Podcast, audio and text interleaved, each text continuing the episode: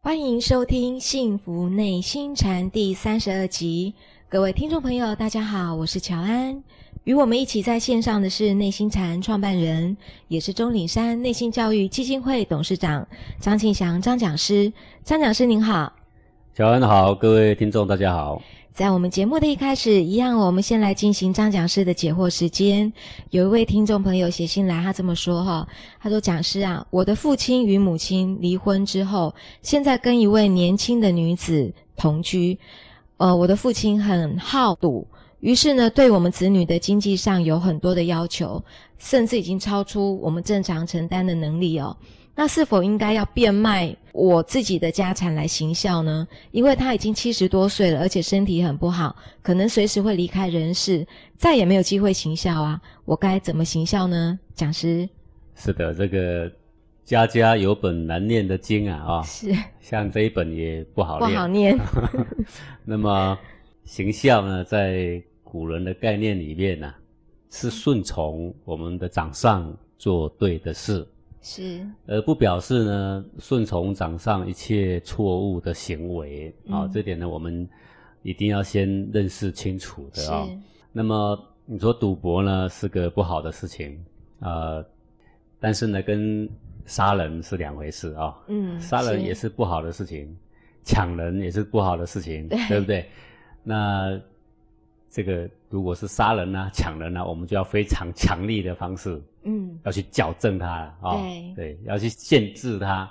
那么像赌博这种事不好的事，那如果倾家荡产呢，这个不好程度级别就升高了。嗯，如果赌博呢，就赌个卫生麻将还可以，啊，一天呢就输个三两百块、 哦那虽然我们难过呢，勉强了啊、是啊、还可以接受。嗯，那如果呢一个月呢输个二三十万，那我是想不是一般家庭可以接受啦。对，啊而且要变卖家产嘞，对啊，如果谈到变卖家产，我想这个是不必哈、嗯，那么应该是这样，为人子女啊，多陪陪你的父母亲，是多跟他聊聊天，是，多做些引导有益的事，比如说带他啊、逛逛街、爬爬山。嗯哼，呃，如果我们把他的多余时间填得满一点，那么他就比较没时间去干这 些事啊、那我想重点不是在年轻小姐跟他同居啦，我想这个是年轻小姐也不希望他赌博啦。嗯那么空闲的时间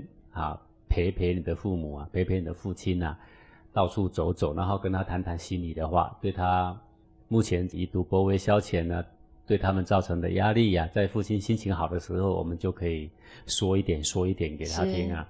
那么即使没有办法完全的断绝，我们也可以让他小赌啦，哼，嗯哼，叫他小赌还不成，那干脆这样嘛，我们自家人围成麻将桌，叫他过 来嘛，好然后呢，赌小一点啊、哦是，呃，这个我想一个事情是这样，有很多变通的方式，那已经都七十岁的老人家了嘛，嗯，能够为恶的也很有限呐、是，好、不如我们多花一点时间陪他，而不是变卖家产再让他去为恶啦。啊、是变卖家产并不是一个好的选择啦。对，那讲师，我可以问一下吗？像有人说好赌，那请问这个赌博它是一种瘾头吗？对，赌博是一种想到赌或想到将会有可能会赢大钱，是他的内心就会起波涛。哦，起波控制他的其实是内心的波涛是啊，就像有嗯的人很喜欢买这，很喜欢买那，他不是想赌博，但是他想到买什么之后，然后呢，别人会对我投以羡慕的眼光的刹那，他的嗯是内心有了一个波涛，嗯控制他的一样是个波涛。哼是好，所以一切的人的一切习性都是被一个小小波涛所控制，嗯而哼这个小小波涛呢，就存在你的黄庭一方寸之间啊。对所以，想要走出你的习性的枷锁啊，走出各种瘾头的枷锁啦，或是各种阴影的枷锁啦，如果你有能够关照自己心田一方寸的变化的能力，那么走出来呢，就会显得非常的简单。是谢谢讲师。那在下一题是我在替现在的国中生、高中生，就大概十六七岁的青少年问讲师一个问题哦，就是。当他跟他的死党们聚在一起聊天、唱歌的时候啊，同学们如果拿了摇头丸给他说，这个不会上瘾，而且不会有任何的刑责，只是大家在一起尽兴的唱歌助兴而已。请问讲师这样的小朋友、青少年，他应该用什么样的态度来拒绝他的同学，嗯不拿这样的摇头丸？是的，当然我们会谈到说跟朋友拒绝个什么事情，嗯呃，如果能够和颜悦色是最好。是，在和颜悦色的情况之下，然后呢，来说之以理，让我们的这个同伴了解说，我并不接受这样的方式。是，要嗨有很多方式嘛，嗯哼，哦，你你要想要让情绪很高涨，方式还很多嘛，何必一定要用毒品啊、用吸笑气啊等等啊是，这些方式来伤害身心嘛？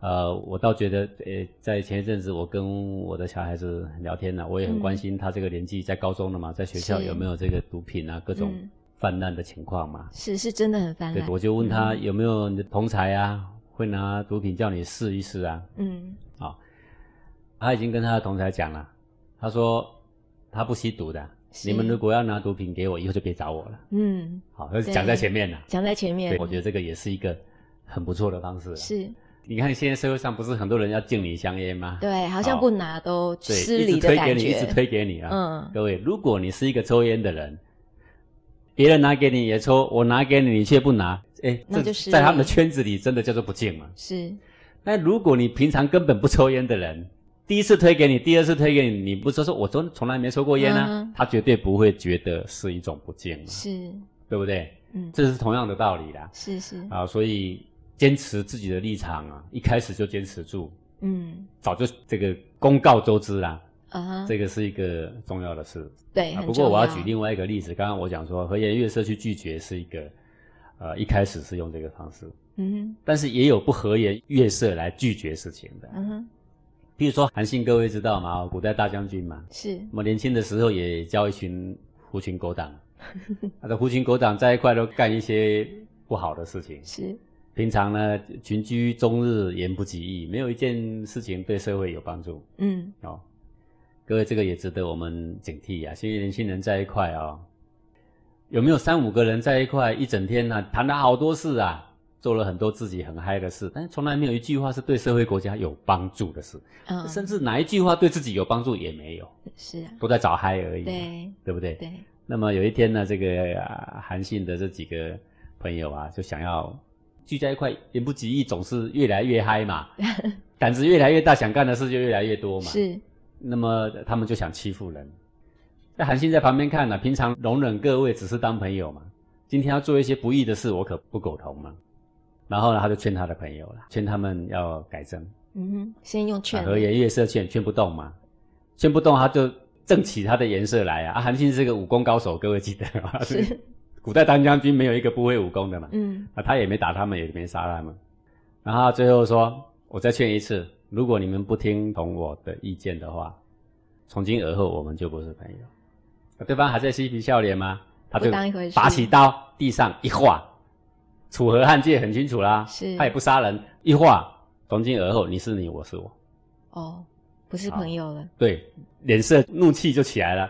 然后以后他们就知道说，哦，这些事不能再找韩信了啦，是，对不对？所以我觉得拒绝毒品这个事情呢、啊它是个重要的事，因为它摧毁太多的人的健康、生命跟家庭，对对不对？现在好多抢劫都是因为他没钱去吸毒，对那瘾头来了又很大，也不懂得怎么样来关照。对，啊、那像这样的时候呢，我们要非常严谨的态度拒绝在前。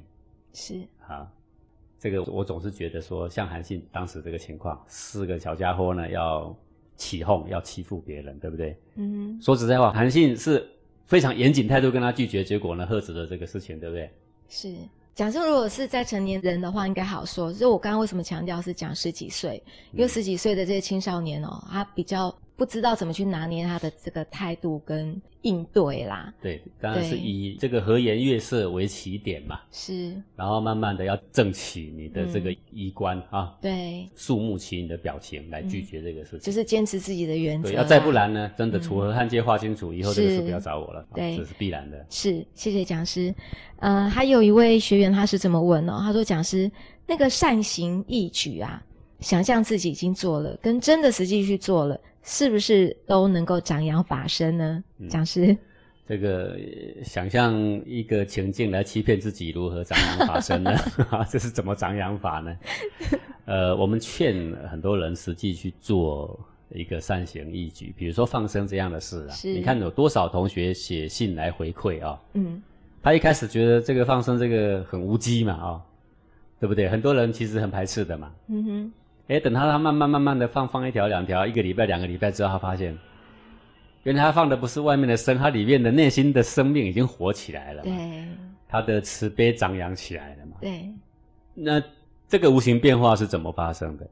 就是你看着生命重新获得生机那种喜悦，是，然后你会看到好多同学都有写到回馈嘛，他们放生鱼也好，放生鸟也好，哎，那个鱼啊、乌龟都舍不得走，哎，就在对旁边绕啊绕啊。先徘徊一下再游对对走对，好像跟嗯人道谢一样，嗯你忽然觉得心灵是相通的，哎对对不对？嗯好，我记得有一次放生那个鸟啊，是，当然很多人很反对啦，放生那个鸟放了它就死了嘛，嗯在哼，钟岭山，我们一放，他们哇，非常有活力，一飞，然后呢，飞到了前面一棵大树，是几十只也就啪，全部停在那一棵大树上，走也不走了， 就在那边看着我们呢，是，好像说真的假的，这到底有没有真的做要梦？放我 们飞走吗啊？对然后我们在旁边看着他们说，可以走了，可以走了。嗯，哦，很多同学说这是真的啦，你们赶快走 了啦。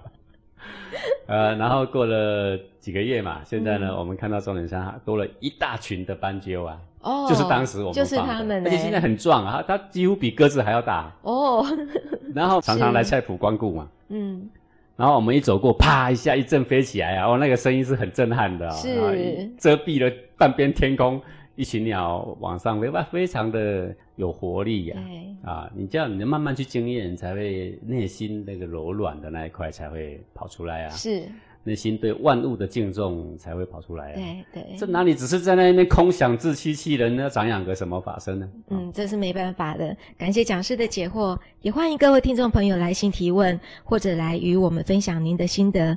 呃，讲师上一次啊，您有讲了一个呃石头禅师跟林墨禅师的指示这个的小故事哦，很是精彩。今天是不是也请讲师再来说一说另一则有关石头禅师的小故事呢？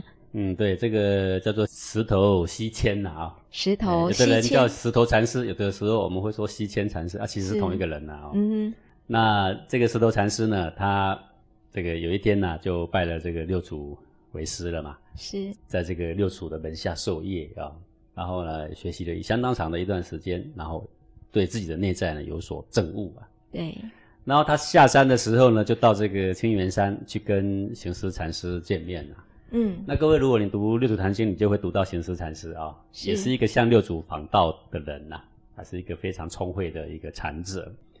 然后两个见面的时候呢，这个行思禅师啊，他就问石头说：“子何方而来啊？啊、你从哪来啊？”然后呢，西迁说：“潮汐，说我从这个潮汐。那潮汐大家都知道，就是指六祖的道场嘛。对，啊、嗯从六祖那一边下山来的。然后行思禅师就问说：“将得什么来？”啊，就说：“那你得到个什么？是你上山之前没有的啊？哦，你都得到个什么？你拜了一代的大师，你拿到个什么下来啊？嗯哼对不对？是，因为他说他已经有所证悟了嘛。嗯，那你证悟的是什么？得到个什么呢？”这个石头就回答说：“啊，说未到潮汐亦不失。”他说：“我没有去拜六祖以前，这个东西就不曾失去过。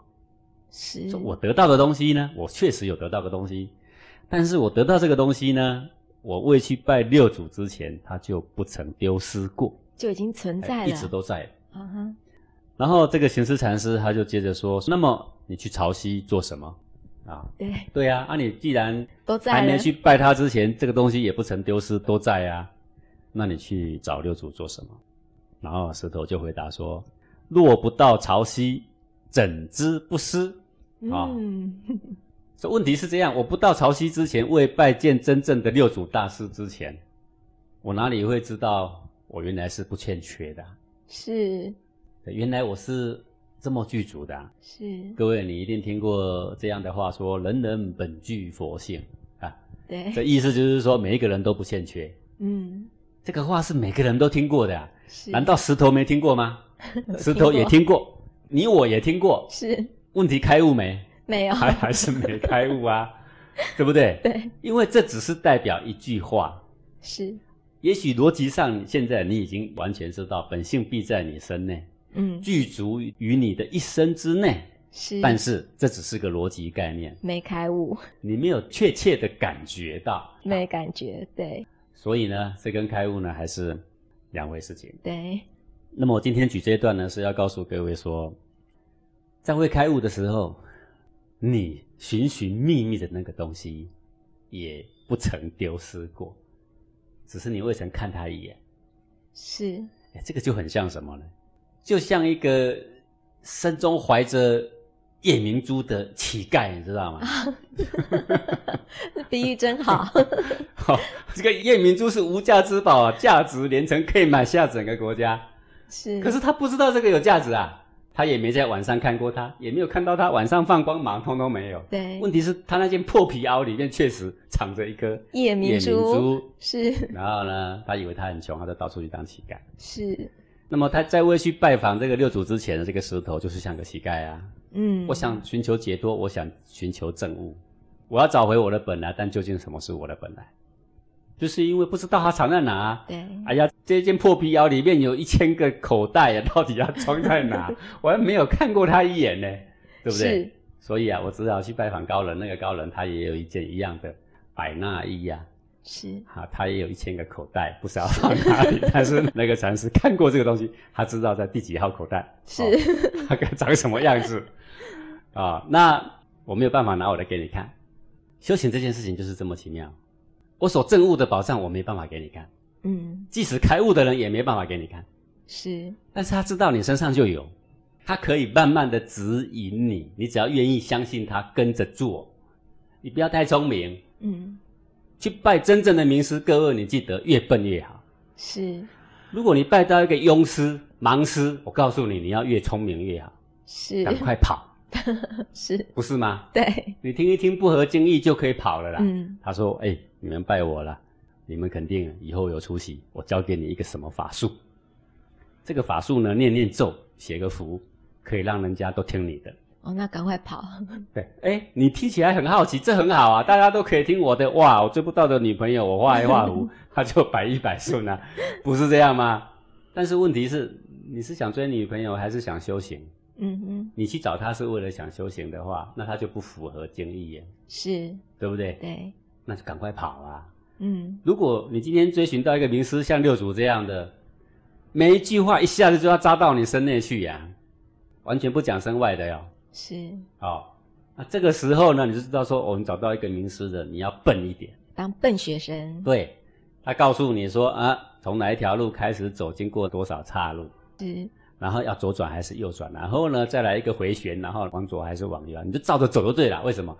因为呢，你那件衣服跟他都一样，是，因为你是人，他也是人呐、你嗯的人性跟他的人性一样，你的佛性跟他的佛性一样啊。是他要如何证悟他的佛性，他就知道怎么样引导你证悟你的佛性啊。那你就要笨一点，你听他的，他不要叫你往左，你偏往右，那你什么时候会开悟啊？ 不是吗？哦，所以现在的人有一个很大的麻烦、啊、现在的学者常常会告诉你一句话说凡事要保持怀疑的态度。哎对，哦，这个话听起来很对，对不对？这个话如果在研究一个什么配方，追寻一个什么数学，或什么物理、什么化学，在答案未明朗之前，你都要保持好奇、怀疑的态度，这样就对了。是，就像我们在寻寻觅觅要从哪边去修行，那个时候可对以你保持你怀疑你的每一个态路口度都可以怀疑，这样是是对的啦。嗯，但是当你回到了家，已经看到了那个焦点，掌握了主轴，你说我对这个已经证明出来的答案，你还要怀疑的话，那我就说你没智慧了。对，所以现在的人那一句话说，凡事要保持怀疑态度，对还是不对？只对一半、只啊。对一半。现在的学问、嗯麻烦就在这，常常是只对一半，甚至只对三分之一啊。是然后呢，我们现在的人却会说，可是他也有对的部分呢、啊。我告诉你，最麻烦、最恼人就是他就也是有对的部分。如果他全部没对，我们就全盘给他推翻 嘛。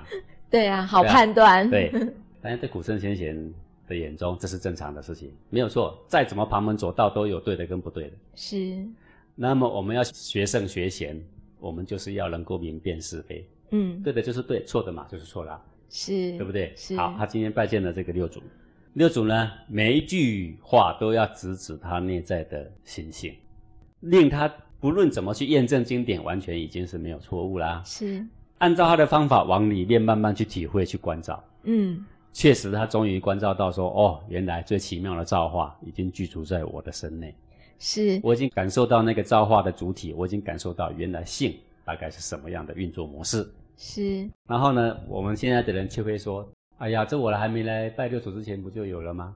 对呀、是这样没错。但是没拜六祖之前，你知道这个重点吗？我知你道不，知道这个重点啊。是，然后现在才知道说：“哦，原来是要在这里下功夫啊！”嗯，你很聪明，你学过很多东西，你学过很多法门。问题是，你都在法门上下功夫，你没有回到心性上下功夫啊，是，对不对？对，好，那现在呢，终于掌握到了直接直指心性的办法，所以呢，他有所证悟。然后下山的时候啊，行智禅师说：“你在那里得到个什么呀？”他说：“哎呀，我还没去之前就不曾失去过了。是，那么你干嘛去那么远跑去六祖那边呢？因为啊，我没有见到六祖的指引之前，我完全不知道原来修行的主轴就是我身内的这个东西呀、是，好， 这一段我们所要了解的就是说，本性已经具足，但它到底是什么？你如何在你的身中感觉到它？是，你的心已经在你身上，你如何在你的身中感觉到它？是，你那个无念本真已经在身上，你如何在你身中感觉到它？对，这个就是每一个修行人的难题。是，没有经过非常细腻的反观觉照，是不可能知道的事情。是，谢谢讲师。但讲师，我想问一个题外的问题，就是行思禅师跟呃石头禅师都是六祖慧能的徒弟，对不对？是，那行思禅师他有没有这样的体悟？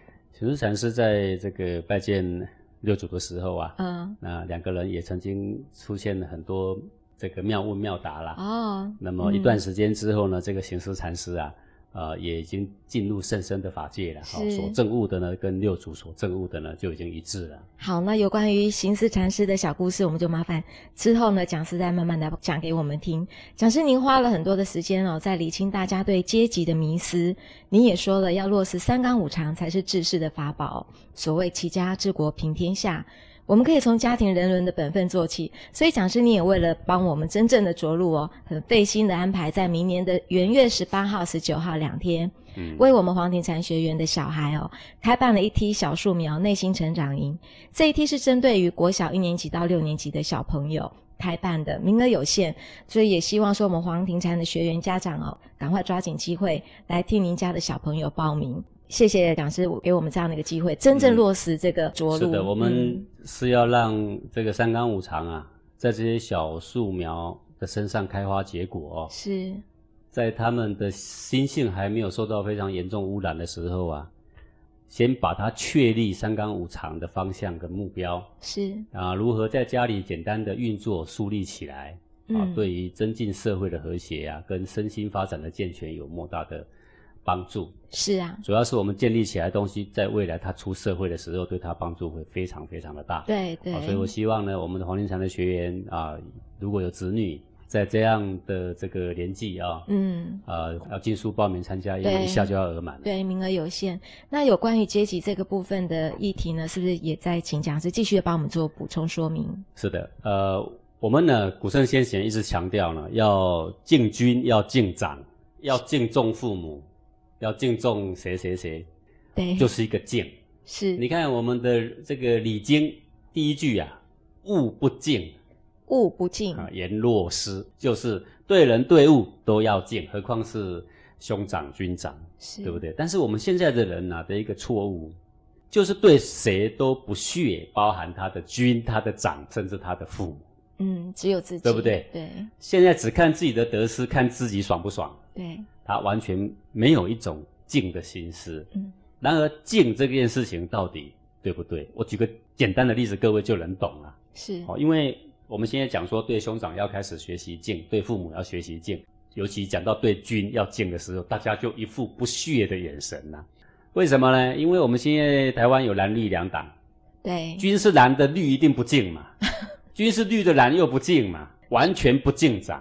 这个是撕裂了我们这一个古圣先贤的古老美文化。对敬到底对不对呢？我告诉你，连一般的人我们都要敬，为什么君不能敬呢？嗯啊，我说为什么一般的人都要敬？敬是不是美德？各位，你今天到一个餐厅，你希不希望服务生对你非常诚恳？对于希我们望这一位来宾，在他的举止眼神中看到敬重，希不希望？当然希望啊。你也希望啊。嗯，没做到的你话，就算去嗯 Seven Eleven，、你去买一个什么东西，你有没有发现他们的店员训练对来宾嗯，非常的和谐，非常的敬重，对对不对？对，台湾给给人家一个美好文化的感觉，就是、很这多个外国人来台湾都觉得嗯台湾的人情非常热切。对即使你在路边买一个茶叶蛋，你也可以在茶叶蛋的那个阿婆的脸上看到对我们的友善。她不管拿塑料袋也好，帮你抓茶叶蛋也好，她对你嘘寒问暖，都处处可以感觉到她对一个客人的敬。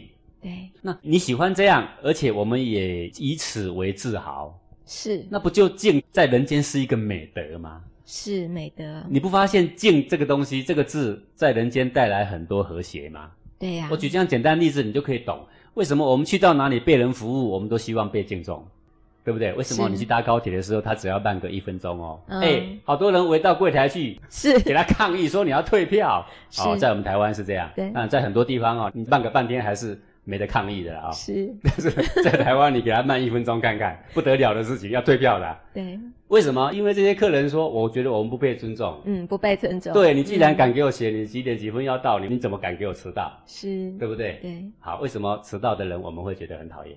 嗯，你跟一个人约会，他竟然迟到半小时，对，你觉得说哦，这个朋友不能交，为什么？嗯不尊重我？就是一个不敬。嗯好，那如果你认同这一些小例子，其实你就等于认同敬就是带来人世间的和谐，对，敬让我们每一个人的内心更宽敞、更宽舒、更美好。那么这个敬既然是这么美好，要从哪里开始？从敬君君敬你的老板，敬你的父亲，敬你的母亲，敬比你大的兄长，敬比你更好的人。是敬的极致是无所不敬，对任何人，对比我们卑下的，敬在路边的一个乞丐，我们走过的时候，对他都有五分、十分的敬意。是，我以前常常这样练习耶，对人怎么练习只只要人经过我的眼前，我就嗯对他存着一种敬意。虽然我没有告诉他，可是我嗯内心对他是好像在鞠躬一样的。会微笑吗？还是就是心存着敬意？诶，他自己会有一点笑意，会有一点嘴角会上扬。是，然后我就发现，我走过乞丐的时候，在练这个弓箭有点困难。嗯， 然后当我练习一段时间的时候，我就发现那个乞丐就犹如我的兄长。是是。然后我发现，唯一得好处的是我，而不是别人。对这个静滋养我的身体百骸，改善了我的 GB 的气血，让我的心胸更为宽阔。哦，只是宽和的那个感觉。那再来要怎么做呢？我们就先进一段广告，待会回来再听讲师继续教我们。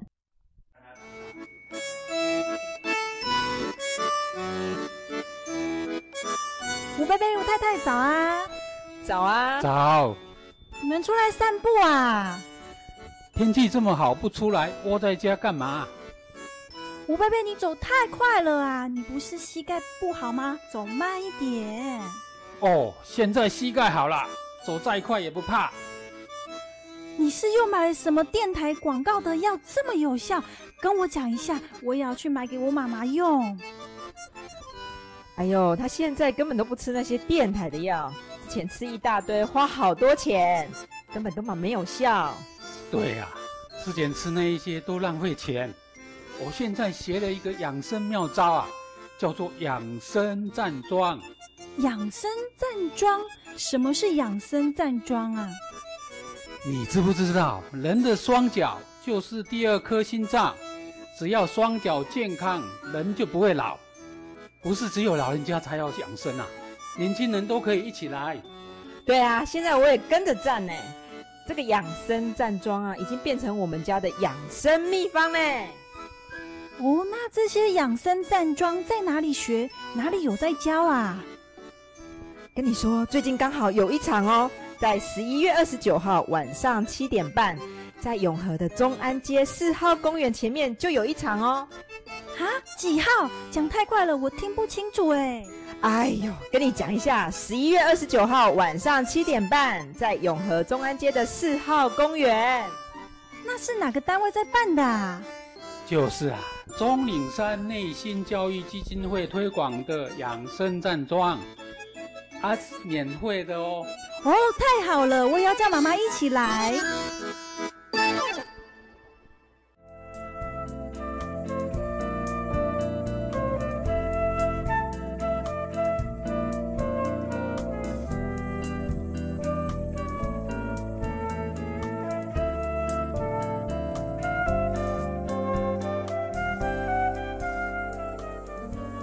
幸福内心禅。欢迎回到《幸福内心禅》，讲师，我们再继续讲你刚刚说的有关于这个敬重的这个议题。是。那么我所要表达是，为什么我要这么冗长来说明这个静的好处啊？是，因为现在的人一听到说要进军、要进长，总是投以不屑的眼光。那这个不屑眼光来自于哪里呢？来自于说进军、进长的人好像很盲从，嗯好像表示说以后对于军上的错误就要视而不见，你也不能去改正它，也不能对它怎样，只能被它牵着鼻子走。我也是不能发表我的意见，然后也不能够去增见。哼，是，这个在前面呢好多好多集里面我已经谈到过古圣先贤的看法，《中经》里面说这个不增见反而是不忠嘛。是，好、那么在这个《孔子家语》里面，孔子也谈到说，如果你对你的军长、对你的父母如果不懂得增见，这也不是叫做忠，也不是叫做孝嘛。对呀、孟子里面甚至还提到过说，真正的暴君、昏君可以把它换掉。是对不对对啊，所以以这个敬或忠，哪里是说上面不论怎么错，我们都不能有作为，不是这样。那讲师，你可不可以教教我们哦？比如说，您也说了，我们现在台湾的政党有分蓝绿嘛，嗯那绿的有党主席，嗯蓝的有党主席。嗯请问这个大小先后要怎么排？假设我是蓝的那个党员的话，我当然是以我的党主席呀、但是我现在的那个军是绿的话呢，那么他上了君王的位，他就不代表绿，是他也不代表蓝，是他是代表这个国家的哦这个领国袖，家，对不是这个党的色彩。对那么我们一个进军的人，就是说，不论你是蓝还是绿，你上来你做对国家长远对的事，嗯我就应该挺他了。是我是蓝，他是绿，我也挺他了啦。是我是绿，他是蓝，我也照样要挺他了啦。是但是如果他做错的事情，嗯那么我们一样，我们要按照我们的方式，可以行增建，可以来跟他提醒，这些都是要做。但是你必须按照程序嗯来慢慢往上做了啊、对，这样才是对的。这个是一个态度的问题啦嗯、啊、对是呃，不表示我们要盲从了。嗯那这个敬呢，是一种对人的敬重，也是对自己敬重的一种心态。是好，那它很重要，我已经大略有说明了。现在我要来说明的就是说，你如何在你家里面去落实，你如何在你的公司里面去落实，在你的国家里面去落实，嗯那这个是很重要的啊。上一次我讲说，在家里第一步就是父母在的时候要吃饭，一定为他留尊位。是各位你要记得，这个尊位是父母不在的时候，儿子也不做的啦，嗯哼谁都不准做。呃不在的意思是说他出门也不做，或者是呃，我说不在的意思是说他今天不在这，不是说过 世了，不一样，不是这个意思啊。我是说他今天呢，就是这个位置这个就位是置常常都是他做的，嗯哼而且在我们的心中已经预留位置是替他留的。是是就算他今天不在家，嗯我们儿孙也不敢做，是没位置宁可空下来，是懂吗？懂好，好，那再来呢，我就要讲说如何更具体的在家庭里面落实这个伦常。今天我要提的是，你要早晚向父母问安。早安晚安对，一天的第一次看到，嗯也就是啊，父亲早安啊、是那么一定要带着微笑，是而不是绷着脸。嗯好、有的人刚起床 还有起床气，房门一开垮着脸，爸早安。 哦对啊，是你要问呢，这个笑着脸呢，啊爸爸早安，是对不对？嗯去到公司第一眼看到你的长官，那总经理早安，董事长早安，是要有精神。嗯看到比你长五岁左右的，向你的兄长问安，是年纪轻的一定是要先开口。好，啊当然，如果你年纪比人家大，你也要和颜悦色的跟人家回礼啊，早安呐、早安呐、嗯那如果对不年纪对轻的没开口，也是要讲早哎、安当然做长辈可以展现他的气度啊，啊也是可以笑脸迎人说大家早安呐、啊哈哦，这样呢是可以的，是是要由心里发出一种敬重的掌上的心思啦。这个是敬重是这个以掌上为先，以团体为先的概念，是，把个人放在后面。嗯，好，这个就是所谓的静嘛。是，对，所以像这个古人走路啊，只要这个跟父亲辈的那一辈的人同走，他就走在比较后面。嗯，如果跟兄长大概大五岁，他就雁行，对不对？是如果父辈就随行，在后面，啊、这都有分的啦，嗯对呀、啊然后这个长辈一叫啊，就要高声的说“是啊，在啊”，对吧？是好呃，你不能很小声，很小声就不对了。嗯哼，啊好，这个就是一般的家庭的礼节是如何奠定这个伦常。当你为父母留出尊位，当你懂得为他们问早安的时候，我告诉各位，在我们黄庭禅的课程结束之后，我们都会要求学员一期一期、一段一段，我们总共有十五段，十五段来落实着陆的课程。所谓着陆，就是伦常要进入你的家庭，要进入你的公司，是，让他们呢以简单的动作啊，比如说微笑是个简单动作，比如说是问安是个简单动作啊，比如说吃饭留尊位啊，这个就是简单的动作啊，是，就这么简单。哎，结果他发现呢，哎，他的小孩竟然也会为他留尊位啊。嗯，哎呦，奇怪，最近小孩竟然会倒水给我喝啊！哎，为什么？因为他对他的父母这样，他在改变小孩正在看。小孩问的时候，他也会跟他解释。是解释完了，那个小孩也许小学很可爱，他就开始实行了，对，对不对？然后你一坐错位置说：“爸爸，那个位置不能坐，那是爷爷的啊。嗯，” 哎，你有没有发现这个伦常在就落实开始有了序啦？是，当这个伦常有序的时候，他们兄弟姐妹之间也就开始伦常有序呀、对就，现在的小孩很可怜，都是一胎化。嗯，大陆明令一胎化，台湾虽然没有明令，大家也是一胎也化。是一台 话，对，一胎化之后，就变成一个很不好的现象，就是没有兄弟姐妹这一轮的伦常没得实现，是然后大家都太宠他，他就变成天之骄子，伦常就毁于一旦。是，那所以你要从你身上呢开始做示范，从你身上对你父母的敬重，你的小孩对你呢就自自然然呢就会学起来。对，然后学习伦常之后有什么好处？那个好处就是大家都会以掌上为先，都会以团体为先。当一个人懂得以掌上为先的时候，你就不会看到一个老人家要过马路没有人牵，嗯，你不会看到一个老人家背好重的东西没有人扶，是没有人去帮忙他拿东西起来背，就不会有这些现象。对，自然好像都变祥和了，你的自然，你的心就会柔软。嗯是当你看到人落难的时候，一个有柔软的心的人，自然会伸出手，他会去扶持。对，当懂得扶持掌上，也就懂得扶持他的弟妹，是，这是一样的心思啦。嗯，好、那我举个例子来说啦。好、为什么我们说要以团体为先？各位比较容易懂。好，好、哦当然我是说到以你的兄长为先，哦，那我的同事谁是兄长？比你年纪大都是兄长啊，你会有很多不服气，对不对？嗯哼，我举个例子，这个我们的气象局啊，播报这个气象，是，那各位气象局播报气象哈、哦，大部分很准，嗯，有的时候呢是不太准的。对，为什么？因为天气多变化， 谁能够播报的百分之百准嘛？嗯，不太好判别，你换谁来都不都能一百样分之百准啊。嗯，但是只能够说根据这个学理来研判，对，研判，对，然后呢不能百分之百准。嗯对啊，经验多的呢就准一点，经验少的呢可能有的时候会出差错啦。比如是说他明明报说今天下雨，你兴冲冲带一个伞，结果一次都没用到，你也会有点 生气，对不对？是，哦，或者是他说好天气，结果淋了落汤鸡，也生气啊 这个也是会有。但是呢，这个不碍事。 嗯，那如果台风来的时候，播报的准不准，这个就攸关性命，是，对不对？对，但是这个时候呢，团体的力量就更重要。究竟团体力量重要还是个人力量重要？团体，对你播报气象也有播不准的啊，像是这一次菲律宾的海燕，对，不知道谁敢报说死亡会超过一万？那谁敢报？没有，没有人敢报啊。是，他们也没多大准备啊，嗯结果呢，搞出这么大的纰漏，对对不对？对大家都不愿意，但是那个气象局必须尽他的职守，好好的研判，是，但是无法苛责他百分之百啦。对，好，好，那么这个气象预报有一个主任呢，他是呢自己呢有一个部落格啊，哦，他自己的部落，对他所谓预报主任的意思就是气象局他们有一个团队在研判，这个团队也许十个二十个人，他们做了最专业的分析之后，综合出一个结果。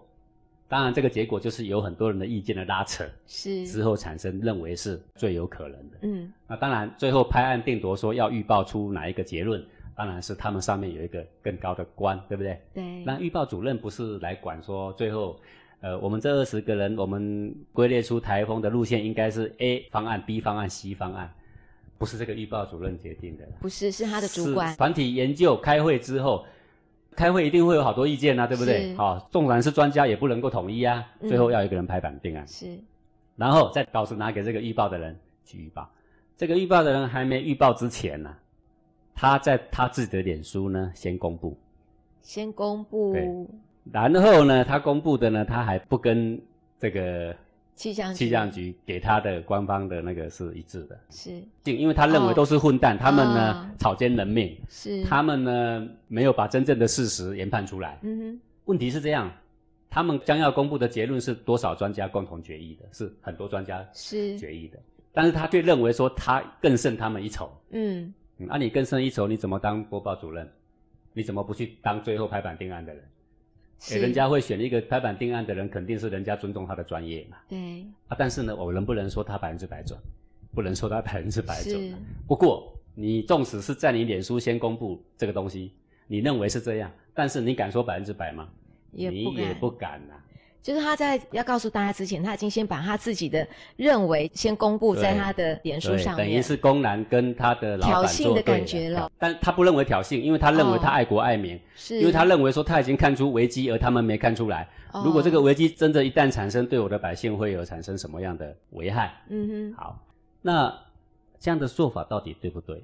好，我们先别讲这个事，我们就来这样子讲吧。呃，譬如说行政院有一个行政院发言人，行政院长给他的稿他还没念之前，他自己脸书先公布一份，各位该杀头不对的直接就应该要开除了，是对不对嗯对呀、啊万一国防部有一个国防部发言人给他一个发言的一个什么公告，他还没公告之前，他觉得不对，嗯他就自己私自改了这个国防部的评价，先公告了，这个人怎么样？不能用我告诉你是要枪毙的。是懂吗？所以事情你要看发生在哪。我如果今天不举这个军中这个例子，国防部军中嘛啊，嗯真的是枪毙了，是是泄露军机，公然扭曲了我们这个国家的立场对啊。那如此来说，那么这样的预报主任做法对不对呢？如果在军中也要枪毙耶在军中抓去枪毙的、啊，对呀、好，但是在这样的做法下，我所看到的报道几乎都一面倒的导向这个预报主任。为什么？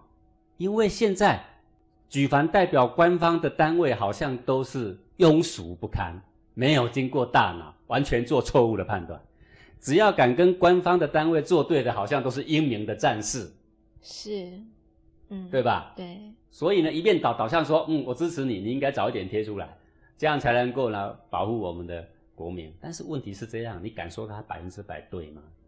不好敢啊，但是事情往往发展就是这样，往往呢这样的人他一发表之后呢，哎，又给他中几次啊，是中几次 哦，只中是几因次，为然后比原先的他们的团队嗯分析的还准啊。是讲是这有一个迷思，那个是因为如果气象局它报的准的话，我们都觉得是应该的啦，是是只是一两次对，不准，那、他们嗯你一个人敢去逆着多少专家，然后自己逆着他的意见，而且还准一次啊，那这个人就不得了了嘛对是，这是一个迷失啦。对其实百分之九十以上气象局都很准，是啊是，对不对？对。好，当然有一件事情，现在的气象局报气象大半是这样，呃，如果他没有讲到它的那么严重性，结果发生了一次严重灾难，人家就说它不准了，嗯是，因为现在的雨不好预估嘛。。对啊，对但是他是一个人代表个人立场，说我一个人在我的部落格发表意见不行吗？嗯哎，你是平常人是可以的，你是预报主任就不行，是，因为你的说话完全代表谁？气象局。对但是他今天却以这个地利之变，完全逆着气象局所有的判断，是，这个在古代叫乱臣贼子。嗯乱成为什么我要这样讲？因为如果你心中有兄长，就会有团体。是个人的荣辱跟团体来比，团体团体重要。重要。对如果他已经离开了气象局，如果你离开你个人发表你的什么，你的专业论述了，人家听不听无所谓。对今天如果有一个什么气象的博士，然后他在哪一个大学任教，他在他的部落格，哦，发表什么样的看法，略嗯有违于这个气象局，这都没那有没关系问。题，但是你是里面的职员，你自己开辟一个这样，然后在气象局公布之前，自己呢就急着公布跟他们的不同，这个叫做巧夺名利啦。是对于想要出名这件事情，豪夺强取呀、对好、那你敢说你个人发表的一百次都准吗？那干脆气象局关掉，留你一个人就行了，是不是这样？是，啊，这个就是完全以自我利益为中心了、嗯，然后这种行为无形中会引导出社会的人士开始抗上的心思了。嗯，抗好上，对，所以这也产生了现在的人呢、什么都保持怀疑， 以怀疑为美德啦。啊有什么例子可以请讲师帮我们举例吗？为什么会抗上？嗯，为什么我们叫他尊上？他会觉得很好笑，他会开始不屑，因为在他的心思之中，掌上的不一定对，哦，是，没有错，掌上不一定对，但是我们必须要因为掌上的不一定对，就把我们的劲完全给打散了吗？不行，完全给消灭掉吗？不行我们不需要这样子啊，嗯我们一样可以尊上，但是呢，还是可以分清楚是非的啊，是，对不对？对，那古人是以分清楚是非，然后呢去辅佐掌上，来呈现他的敬啊。是，上面不一定对，这句话是对的，嗯，但是我问你，上面有没有对的时候？有啊，往往更多，是，你却忽略了这一个重点呐、啊。对，一个公司为什么叫他当总经理？因为他在未当总经理之前，他几乎对的成分比较多，所以老板才会花大钱叫他当总经理嘛。你以为老板跟钱过不去呀、啊嗯，是好，所以这是不守分位的做法，是是因为太多太多这样的案例，然后让我们心里慢慢的被引导出抗上，嗯，抗上已经变成我们的基本色。是，哎，所以你到哪里，大家私下谈论起来，上面好像都猪脑了哈。嗯，对， 哎、很奇怪，为什么都是让猪脑当老大了？ 我问你，下面有没有猪脑？有啦，更多啦更多，对啊，上面有没有错？有啦，嗯哼，但对的呢，应该也不少啦。是啊如果不是对的很多，哪里会做得了上面，对不对？对，好，所以啊，各位你要记得啊，这个以前的荀子有一段话，我举出来给各位听听。我觉得是这段话呢很有道理。总共三段，这第一段是圣君者，说你侍奉是一个圣君。什么叫圣君？聪明睿智，讲的话几乎都对，做出来的事情呢影响深远，而且都得到好处。你说你侍奉这种圣君的话，我告诉你，你也别聪明了，因为你聪明没他聪明，干脆哈、只有听从就好了，不要争辩。只要听从，嗯有听从无增见，是，那这种臣就是聪明啦、嗯对不对啊？是，是中君者，有增见无谄语。中君就是中等的君，中等的君是什么？就是有时候对，有时候有不时候对，不对， 对，中等啊，这个君算普普啦。是普普能不能当君，也能当也能君，因为你是普普之下嘛，是他，普普还不错啦。嗯，好，是中君怎么样？有增见无谄语，哎，他对就听从，但是要加一个东西叫做增真见。见对他错了，我们就用增见表示我的敬。是，无谄语，不要说他错了，我们还逢迎谄媚嗯，啊。是暴君者，有补枭，无剿抚，暴君也有暴君呐、对不对？是是暴君怎么样？补枭就是怎么样，狂妄过头了，你就在旁边嘲讽他一顿。啊，以前那个晋文公啊，他不是流亡吗？ 呃很苦的日子过完了，有一天得天下了，朝中无事，然后大家在那边奏乐给他听啊，他就很狂妄起来说：“从今以后谁敢拿我怎么样啊？”对吧？是，颐指气使的样子。那在下面奏乐的一个小小一个乐师哦，他在弹什么呢？他叮叮咚咚，叮叮咚咚，这样弹古筝，结果没有想到他的国君竟然如此狂妄啊是！他怎么样呢？他搬起他的古筝，往他的国君砰当一下给他砸过去。啊，不知道是故意的呢，还是巧合啦。他呢没有砸到国君，而砸到国君的衣裳，他的黄袍哦，砰通一下破了一个洞。是，啊，晋文公忽然啊镇住了，吓了一跳。诶，能够成为霸王还是有点德性的啦。那么他又回想一下，哦，我刚刚才说从今而后谁敢拿我怎么样，没有想到马上就得到了教训。啊，哦，嗯，他说啊，我难得有这样一个忠臣，是，他就把这个袍脱下来，从今而后接见给各位看。好、有狂妄的人就像这样哦。 哦，对，请各位这个贤臣多多的增见。是，哎，你看像这样就是补枭啦，嗯，好、哦，荀子他说有补枭无矫服，荀子哈、毕竟是荀子啦，啊，不入圣贤之流啦。他这个话对了两句，最后这一句是暴君者有补枭都对了，无矫服就错了。矫服是什么呢？就是强行矫正。哦，各位，我强行我刚刚矫跟你正讲这个晋文公跟乐师之间，那个乐师等于强行矫正他了啦，是，对不对？对，不能只是说讲讲。孟子里面的文章不是也这样说吗？弑君，你增建你可以怎么和缓增建？再来你可以又怎样？再来又可以怎样？你最后你也可以拂袖而去，要不然呢可以请他下台。循序渐进，对，循序渐进，这些都是进军的表现。是，所以我告诉各位，没有说对上面的一定要怀疑的。为什么？因为你有时候你的军所做的决定跟圣君差不多，已经对了，你就有听从，无增见。是不要什么事都增见，像我们今天蓝绿烦 不烦？哎蓝的讲一句话，绿的有十 句啦；绿的讲一句话，蓝的有十句啦。嗯真的是像个小孩子，哪里像个朝堂上的大人呢、是烦不烦？烦大家百姓都非常烦。嗯，他们不知道啊对，因为他们要巩固他们的政党，好像必须要这样。其实，请他们听清楚，百姓非常烦是啊。好，所以我们现在的人不进党啊，所以社会上到处都是这种概念啊。你男的当国军，绿的嘲讽他都来不及呀、啊对不对啊对？都得嘲讽啦、对所以国事如麻，难以推展。对，你看我们的议会，天天那么多的人穿着西装打着领带在开会，是该通过法案都没有办法通过。停摆在那里，对因为不进长对是如果进长，然后懂得这个原则，是圣君有听从无增见，是忠君有增见无谗语，对吧？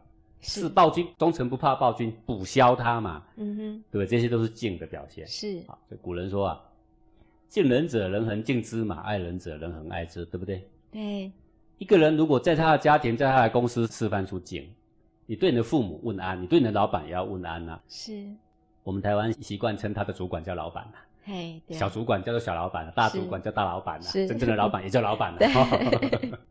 对你各级老板要不要敬重啊？要啊，要敬重，所以去落实、去着陆，不要老是飞在空中，去敬你的君，是做对的事才叫做敬。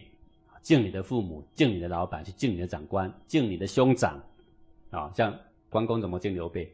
嗯走路都走在他后面了、对啊，有吃有喝的说大哥先，大哥说两位贤弟不用客气，来我们一起来，哎，这样就对啦。是各位，我们哪天有同学什么什么谁生日，哦，还是朋友谁谁生日，还是公司哪里谁生日，有什么聚会，嗯，哎、你看你眼睛一扫，你就知道说谁是长。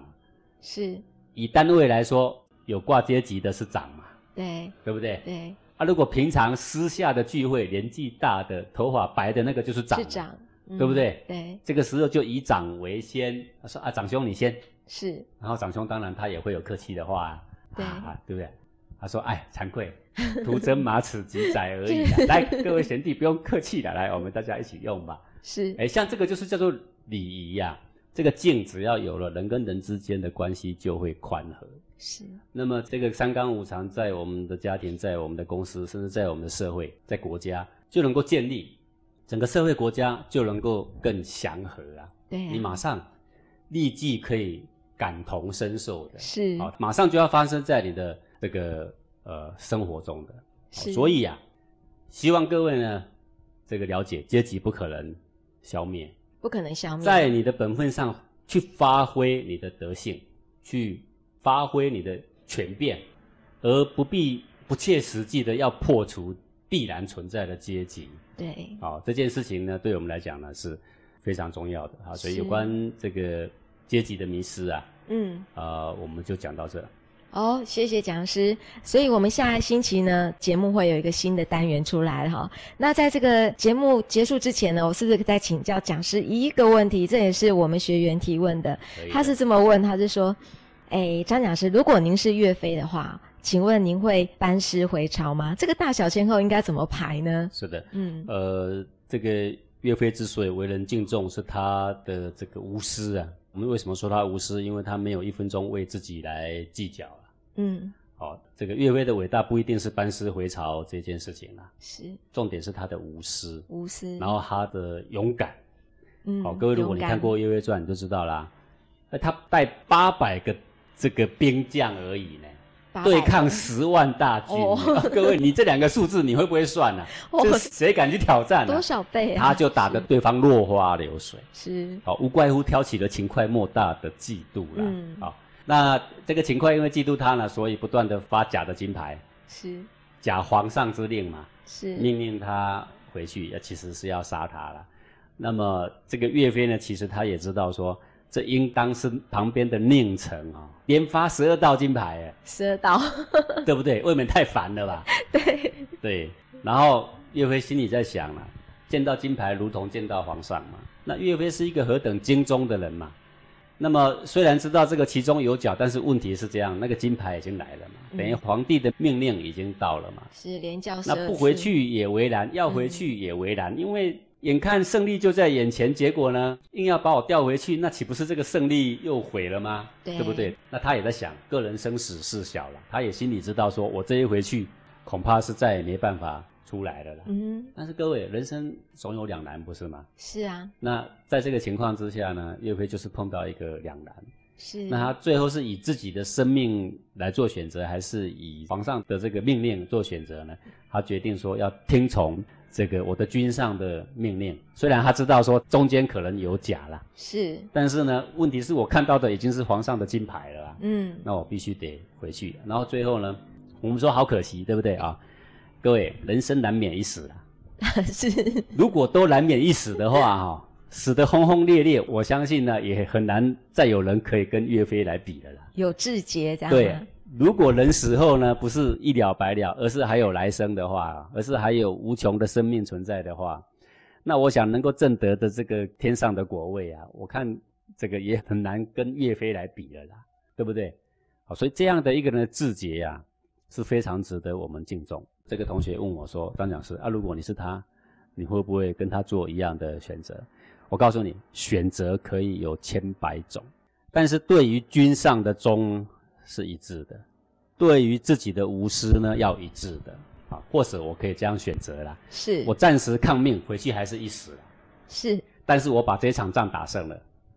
然后是呢，我回去告诉皇帝说：“皇帝呀、啊这个将在外，君命有所不受，请皇上见谅。”哎，各位，你听过这句话吗？“将在外，君命有所不受”，这个是《礼经》里面的记载，就说一个将军在外面打仗，外面什么情况，皇帝在宫中不一定清楚。所以礼经给他规定好这么样的权限，就是说将军在外，你要不要回来，要不要班师，要不要怎样，你可以自己做决定。皇上给你任何命令，你可以暂时抗命。这是权变吗对？对呀、各位，你懂中华古文化吗？中华古文化不是那么死板的，是这句话是记载在《礼经》里面的。嗯将在外，君命可以不受，是有所不受，是意思就是说可以选择性的不受。是，要是我，我会呢抗命短暂，是打胜仗之后呢回去受罪。对，有权变。 感谢讲师的讲授，也感谢各位听众朋友的收听。我们下星期同一时间空中见喽，拜拜。我们我们我们都没讲吗？那么细，那么细。张志凯，你讲我清楚。我包括不一样我你慢慢来，你讲，你慢慢来，我讲我我我讲。每天打开电视、报纸，报的全是那些负面新闻，真是乱。最近啊，油价、电价持续在涨，真不晓得那些政治人物有没有真正关心我们这些小老百姓的生活啊？老公，你现在在生气吗？我当然生气啊！太好了，太好了，这真是一个好机会啊！什么好机会啊？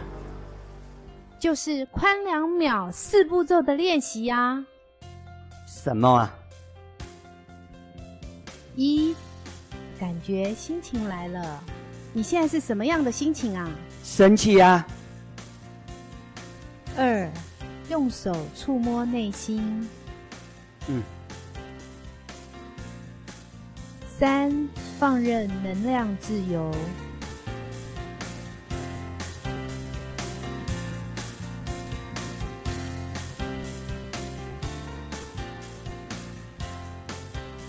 四，做成人成己的事。哎，原来这个方法这么好用啊！你终于体会到了。那我以后一有心情的时候，就可以用这个宽两秒四步骤啊！对啊，当你下次想要对我发脾气的时候，要记得练习宽两秒哦。对了，老婆，你不是要去买菜吗？我陪你去好了。哇，老公要陪我去买菜耶，这真是太幸福了。